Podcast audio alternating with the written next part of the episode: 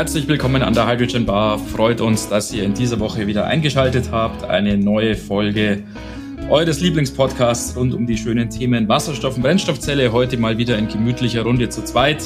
Hallo Johannes, wir machen es uns zu zweit gemütlich auf unseren Hockern hier an der Bar. Hallo Martin, ja, es freut mich, dass wir jetzt auch wieder mal wieder unter uns sind und wieder die, die aktuellen Themen der, der Wasserstoffwelt mal Revue passieren lassen können. ja, wir sind reichlich spät dran, wenn man ehrlich ist. Das ist wieder schon äh, ein paar Wochen her, aber ja, das gilt noch als aktuell, würde ich trotzdem sagen. ja, und ist, man muss auch sagen, bei dem, dem Thema, über das wir reden, nämlich die, die News aus von Hyundai Hydrogen in, in der Schweiz, dass plötzlich dieses Projekt gestoppt worden Verwirrende sein soll. News, also ja. Genau, da, ja. da gab es sehr viel Rauch und da wollten wir auch bis ja die, die, die Zeit ins Land gehen lassen. geben, dass sich das alles bisschen setzt und bisschen mehr Informationen rauskommen. Denn, also wir, wir sind ja nicht hier die, die 24-7 News Corporation, die, die ständig äh, sofort mit den News draußen sind. Darum haben wir gedacht, wir lassen dem bisschen Zeit ins, ins Land streichen, damit wir eben möglichst die, die Informationen so umfassend wie möglich ja, zusammenbringen können. Ja, genau. Worum geht's? Du hast es schon angedeutet. Vor einiger Zeit, vor einigen ja, Wochen mittlerweile muss man sagen, hat äh, das Magazin Eurotransport verkündet das Projekt in der Schweiz, über das wir vor langer Zeit mal in einer Podcast-Folge berichtet haben, wo also LKWs von Hyundai in der Schweiz mit Wasserstoff unterwegs sind. Im wirtschaftlichen Anwendungsfall ist vorbei, steht vor dem Aus, ist gestoppt worden, weil einfach die Energiekosten so stark gestiegen sind und weil auch die Fahrer unzufrieden sind. Ja, die Reichweite ist nicht so, wie man es versprochen hat und alles ganz schlimm und deshalb ist es jetzt vorbei. Und das hatte Eurotransport in einem relativ umfangreichen, relativ langen Artikel veröffentlicht. Und es war dann natürlich in der Wasserstoffbubble, wenn man das so sagen kann, war die Aufregung groß. Auch deshalb, weil das tatsächlich, so habe ich erlebt, News waren, die viele auf dem falschen Fuß erwischt haben. Es ist ja normalerweise so, ja, wenn solche News rauskommen, jetzt zumindest hier so halt in der Bubble, wenn ich das Wort nochmal so bemühen darf, ja, natürlich, da weiß man natürlich, was so ungefähr läuft und wo so ungefähr jetzt die Reise hingeht. Das heißt, da sind solche News jetzt selten so wirklich komplett überraschend, aber diese News war tatsächlich sensationell oder wie man es immer. Unerwartet. unerwartet, genau. Wenn man es so nennen möchte. Und deshalb hat es dann auch so für einen Einschlag gesorgt, hätte ich gedacht. Wie Martin ja gesagt hat, wir haben über dieses Thema schon mal gesprochen. Also wenn ihr euch das nochmal anhören wollt, dann geht gerne in die Annalen der Hydrogen Bar zurück zur Folge 18. Äh, ganz nach unten scrollen auf der Webseite oder, ganz, genau. ganz am Anfang. ja, äh, waren wir bestimmt weniger erfahren. Nichtsdestotrotz, genau. das war damals, diese Folge 18, wirklich zum Start von dem Projekt. Da wurden die ersten sieben Trucks in, in, ähm, in der Schweiz ausgeliefert an die Nutzer, an die Kunden. Und es gab natürlich einige Pläne, einige ja, große Wachstumsfantasien damals schon. Es ist auch mehr geworden, muss man ganz klar sagen. Die, heutzutage sind 47 Lkw in der Schweiz unterwegs, die da wirklich Tag ein, Tag aus den, den Dienst versehen. Vor kurzem hatten die das 500 Millionen Kilometer Jubiläum. Ähm, also sind in Summe 5 Millionen Kilometer gefahren haben da irgendwie viele tausend Tonnen CO2 äh, vermieden dadurch, dass sie da mit grünem Wasserstoff gefahren sind. Und ähm, es kommen jeden Tag, nein, jede Woche, jetzt muss ich nochmal nachschauen, 10.000 Kilometer dazu an, an Fahr Fahrleistung. Genau, das, das müsste jeden Tag sein bei 50 Lkw Sonst kommt man nie auf fünf Millionen, wenn man das in einer Woche nur schafft. Ja, genau. genau. Also, ja, jeden Tag kommen 10.000 dazu. Also es, es ist schon so, dass, dass es läuft. Ähm, es ist jetzt nicht so, dass irgendwie alle LKW im, in der Werkstatt stehen oder irgendwie nur in Ausstellungen sondern da, da ist wirklich einiges am Laufen. Nichtsdestotrotz jetzt äh, zu diesem, ja, diesem News-Artikel, der da rausgekommen ist und natürlich ja mit mit äh, reißerischen Meldungen äh, von sich äh, reden gemacht hat. Genau, ja, von genau. sich reden gemacht hat. Hey, ja, genau. War auch deshalb wahrscheinlich so überraschend, weil, äh, wie du es erwähnt hast, eben ja kurz vorher, paar Tage vorher, wirklich halt drei, vier Tage vorher, man sich ja mit diesem Event oder dieser Feier zu den fünf Millionen gefahrenen Kilometern so ein bisschen ja selbst gefeiert hat und das ja auch großmächtig natürlich halt in den entsprechenden Medien verkündet hat, völlig zu Recht. Das ist ja auch ein toller Erfolg, das muss man ja wirklich sagen. Und deshalb eben war es dann umso überraschender, als dann wenige Tage später plötzlich die Meldung kam, ja, übrigens, es ist vorbei. Wobei man natürlich sagen muss, ja, selbst äh, diese originale Meldung hat ja nicht gesagt, es ist jetzt komplett vorbei und alle Trucks werden weggeworfen sozusagen, sondern die Meldung bezog sich darauf, dass der Ausbau sozusagen gestoppt ist und dass also diese Pläne, wonach die Zahl an LKWs und auch die Zahl an Tankstellen ja signifikant weiter steigen sollten. Es gab da ja und gibt ja auch noch äh, Pläne, da jetzt wirklich halt in Stückzahlen von mehreren hundert ja zu kommen, was die Trucks angeht, dass diese Pläne also abgebrochen oder gestoppt worden wären. Vielleicht zum, zum Hintergrund, wie funktioniert oder ja, wie funktioniert das Modell in in der Schweiz. Es war so oder ist so, dass dort die, die Truck-Unternehmer, die, die Logistikunternehmer sich so ein Wasserstoff-Lastwagen mit einem Pay-per-Use-Modell mieten können. Das heißt, sie zahlen im Prinzip wirklich nur pro Kilometer, der gefahren wird, an ähm, den an Hyundai Hydrogen Mobility und die kümmern sich um alles. Also wirklich von, vom Reifen zur Versicherung, aber dann auch zur Wartung und auch Betankung.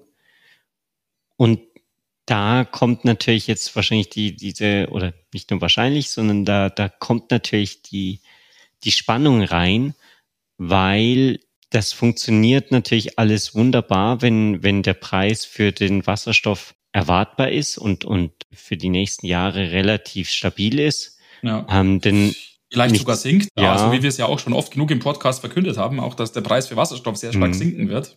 Ja, das stimmt. Wobei, gut, da in, in der Schweiz, da haben sie ja Wasserkraftwerke, wo sie einen Elektrolyseur aufgestellt haben.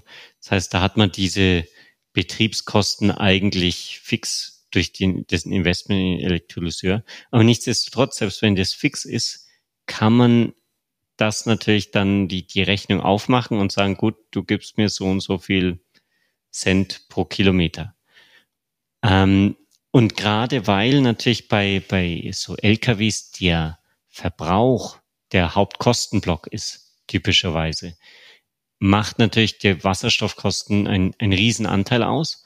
Und wir haben ja alle mitbekommen, dass jetzt in den letzten Monaten mit dieser ganzen Sache in der Ukraine äh, mit dem, dem, den Problemen der, der Gaslieferungen nach Deutschland und so weiter, die Energiepreise irrsinnig gestiegen sind. Und das schlägt sich natürlich auch dann in die Stromkosten aus den Wasserkraftwerken nieder. Und da hat in, in einem Interview hat der Patrick Huber da gesagt, dass die Kosten für Strom von 35 bis 40 Euro pro Megawattstunde inzwischen auf 400 bis 600 Euro gestiegen sind. Also wirklich eine Verzehnfachung. Und ja, das geht halt komplett durch, wenn, wenn man mit Elektrolyse den, den Wasserstoff erzeugt, dann hat man halt den Input variabel ist verzehnfacht. Da, das kann man nicht vermeiden, dass der Wasserstoff dann hinten raus eigentlich auch zehnmal so teuer wird. Mhm. Ja, genau.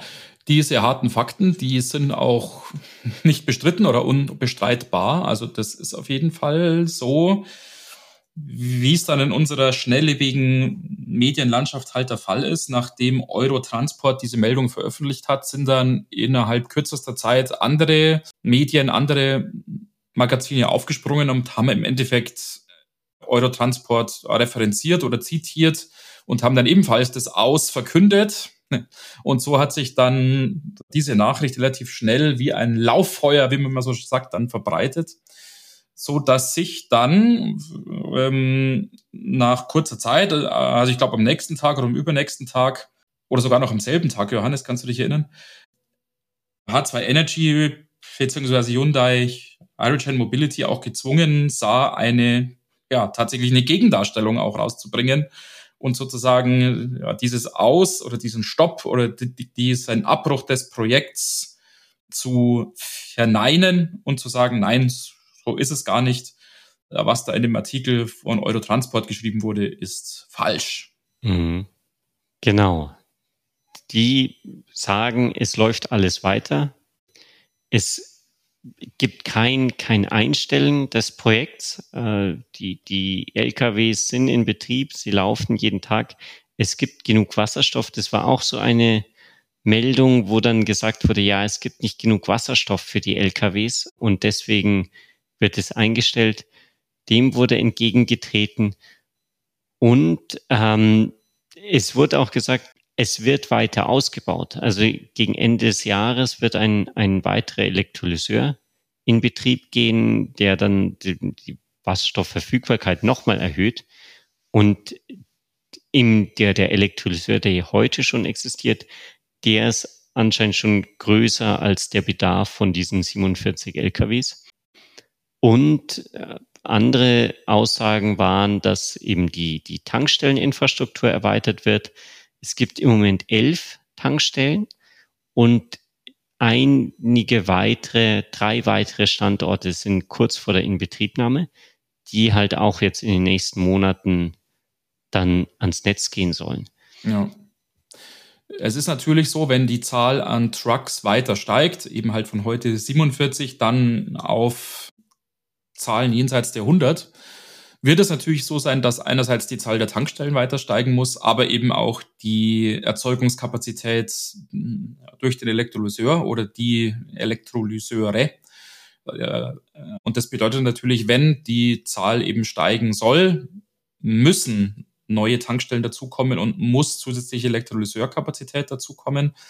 Und da vermute ich, könnte so ein bisschen der Knackpunkt herkommen, wo, wo ich weiß nicht, ob es wirklich ein Missverständnis war, was dann zu diesem Artikel bei Eurotransport geführt hat, aber ähm, das könnte so ein bisschen der Auslöser sein, weil ich glaube, darüber haben wir auch schon gesprochen oder man konnte das ja auch in den Medien vor einiger Zeit lesen, Hyundai sich ja auch die Option offen hält oder auch die Option verfolgt, die Trucks in Deutschland und auch in einigen anderen europäischen Ländern auf die Straße zu bringen.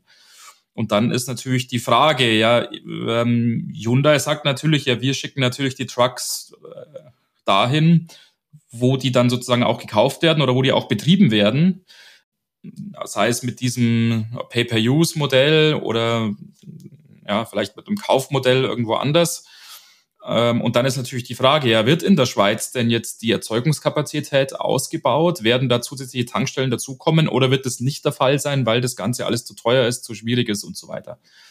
Und da könnte, so ist jetzt wirklich meine Vermutung, dieser Artikel oder diese Ansicht so ein bisschen seinen Anfang genommen haben. Hyundai überlegt sich, ja, ja, wir können jetzt auch nicht endlos Trucks nach Europa liefern. Wo wollen wir die denn zuerst hinschicken? Ein Hintergrund da ist halt auch, dass in wahrscheinlich im, im gesamten Rest von Europa wird der typische Wasserstoff für die Anwendung jetzt nicht wirklich durch Elektrolyse erzeugt, sondern durch Gas, Gasreformierung oder äh, ist halt einfach da als Abfallprodukt von, von der Industrie, äh, wie wir das ja das letzte Mal von, von Marcel schon gehört haben, wo der sagt, ja, in Köln, da gibt's Wasserstoff für 1000 Busse, ähm, der halt einfach da ist und, und niemand weiß im Prinzip, was er damit machen soll. Dann verfeuert man ihn wahrscheinlich. Und da ist es natürlich viel einfacher, dann sich von den Energiepreisen abzukoppeln. Wenn man sagt, gut, der, der äh, gasreformierte Wasserstoff oder dieser der Wasserstoff, der aus dem ähm, ja, aus den Abfallprozessen oder, oder Industrieprozessen kommt, den kann man eben günstiger anbieten, als wenn man wirklich da den Strom, den Wasserkraftstrom eins zu eins in ähm, Wasserstoff umwandelt. Liegt natürlich auch dran, dass im Prinzip gerade diese extrem hohen Preise abgefragt werden können. Und es, man muss ja schon äh, konstatieren, die, die Kosten für das Wasserkraftwerk sind ja nicht gestiegen und deswegen steigt der Preis, sondern es liegt halt einfach an dem Markt. Wenn, wenn dadurch, dass da ja die Gas-Supply wegfällt, haben halt einige Kraftwerke irrsinnig hohe Kosten. Und wenn du dann halt willst, dass die weiterhin Strom produzieren, dann muss der Strompreis entsprechend steigen. Und da kann man diesen Kraftwerken natürlich auch schwer einen Vorwurf machen, wenn, wenn sie sagen, ja, der Marktpreis ist so hoch. Wir, wir können jetzt nicht quasi unter Marktpreis verkaufen. Und wie es uns der Patrick Huber ja in, ja auch von einiger Zeit, das ist auch schon lange her, als der bei uns zu Gast war, Johannes, im längerfristigen Interview, ja auch gesagt hat, die Schweiz, die ist ja vielleicht auch im Vergleich zu Deutschland jetzt schon ein kapitalistischeres Land, würde ich jetzt mal sagen. Oder der Ansatz ist da ein noch kapitalistischerer als bei uns. Und ich denke mal, so Überlegungen wie die Gaspreisbremse oder die Strom Preisbremse oder der Doppelwumms wird es wahrscheinlich jetzt auf die Wasserstofferzeugung in der Schweiz nicht geben. Also das kann ich mir nicht vorstellen. Und insofern ist es genau halt, wie du sagst, wenn natürlich äh, der Betreiber von so einem Wasserkraftwerk den erzeugten Strom jetzt plötzlich fürs Zehnfache verkaufen kann, ja, natürlich wird er das tun. Das ist ja logisch. Genau. Also es ist halt, ja, so, dass, dass da die, die Preise wirklich aus dem Ruder laufen in gewisser Weise. Die Hoffnung besteht natürlich, dass das alles wieder zurückkommt und dass man dann im Prinzip weitermachen kann. Auch weil natürlich die, die Logistiker jetzt nicht irrsinnig hohe Preise zahlen können. Die, die sind ja in extremem Wettkampf und dann kommen natürlich die, die äh, anderen Wettbewerber oder auch innerhalb ihrer Flotte haben sie einige Diesellastwagen, zum Beispiel. Und wenn die natürlich viel billiger sind als so ein Wasserstofflastwagen, dann lasse ich den Wasserstofflastwagen halt einfach nur im Hof stehen. Äh, genau, das ist der Knackpunkt. Das äh, sehe ich ganz genauso. Ähm, man ist natürlich jetzt eventuell bereit für dieses saubere Mobilität und diese Fotos, die man von den Trucks machen kann und für das gute Gefühl. Ja, ähm, ja, vielleicht wenige Cent irgendwie halt mal kurzzeitig mehr zu bezahlen, ja, aber wir wissen alle in diesem professionellen Umfeld im Logistikbereich, da geht's um jeden Cent. Und sobald die eine Technologie halt einen halben Cent äh, günstiger pro Kilometer ist als die andere, wird da die günstigere Technologie herangezogen. Und, und das haben wir ja auch mit dem Patrick diskutiert. Du erinnerst dich bestimmt, Johannes, dieses ja, Konzept oder dieses System in der Schweiz, das funktioniert ja eben gerade deshalb, weil Wasserstoff da plötzlich die günstigste Lösung ist, die beste Lösung ist.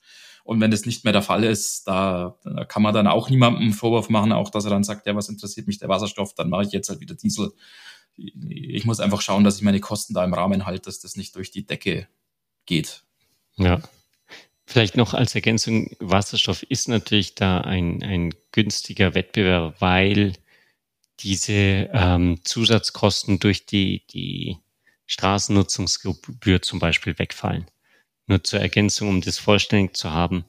Ähm, es ist natürlich nicht so, dass jetzt einfach nur, weil ich Wasserstoff reintue, dann alles super billig ist. Aber im, im Gesamtpaket hat es halt die Auswirkung gehabt.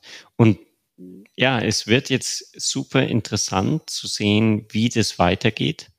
Ähm, es ist natürlich oder wäre schön, wenn das alles wieder in eine erfolgreiche Bahn findet und man sagt, ja, da wird wirklich gezeigt, wie das alles funktioniert und, und auch wirtschaftlich funktionieren kann. Und da, ja, drückt man natürlich die Daumen. Ja, genau. Äh, dass die aktuellen Krisen, die aktuellen Energiepreise jetzt einiges an Projekten so ein bisschen halt durcheinander wirbeln, das ist auch nichts Neues oder das ist auch nicht überraschend, dass es in der Schweiz auch so ist. Ja, okay. Ich glaube, das kann jeder nachvollziehen. Man muss sich auf die veränderten Rahmenbedingungen einstellen oder halt, wie du es gesagt hast, hoffen oder damit planen auch, dass es halt irgendwann wieder im Rahmen sein wird. Es gibt ja auch Anzeichen dafür. Also seit einigen Wochen sinkt ja jetzt auch der Erdgaspreis wieder signifikant, auch der Strompreis sinkt wieder signifikant. Das heißt, da gibt es schon Anzeichen auch, dass sich die Situation so halbwegs normalisiert. Ähm, und das sind einfach die Aussichten, an die man sich dann hier halten muss, sozusagen, oder dann halt wirklich mit der veränderten Situation äh, planen und das Ganze neu kalkulieren. Wir, äh, vielleicht habt ihr gemerkt, wir, wir sind da auch ein bisschen vage, weil es gibt wirklich nicht allzu viel Information. Es gibt eben diese widersprüchlichen Aussagen von diesem Euro-Transport und dann die Dementi. Ja, wir hoffen, wir haben euch das bisschen klarer gemacht, bisschen dargestellt, wo die, die Painpoints da auch liegen. Und dann, ja, damit, glaube ich, muss man wirklich sagen, man, man hofft das Beste und wünscht natürlich dann weiterhin viel Erfolg.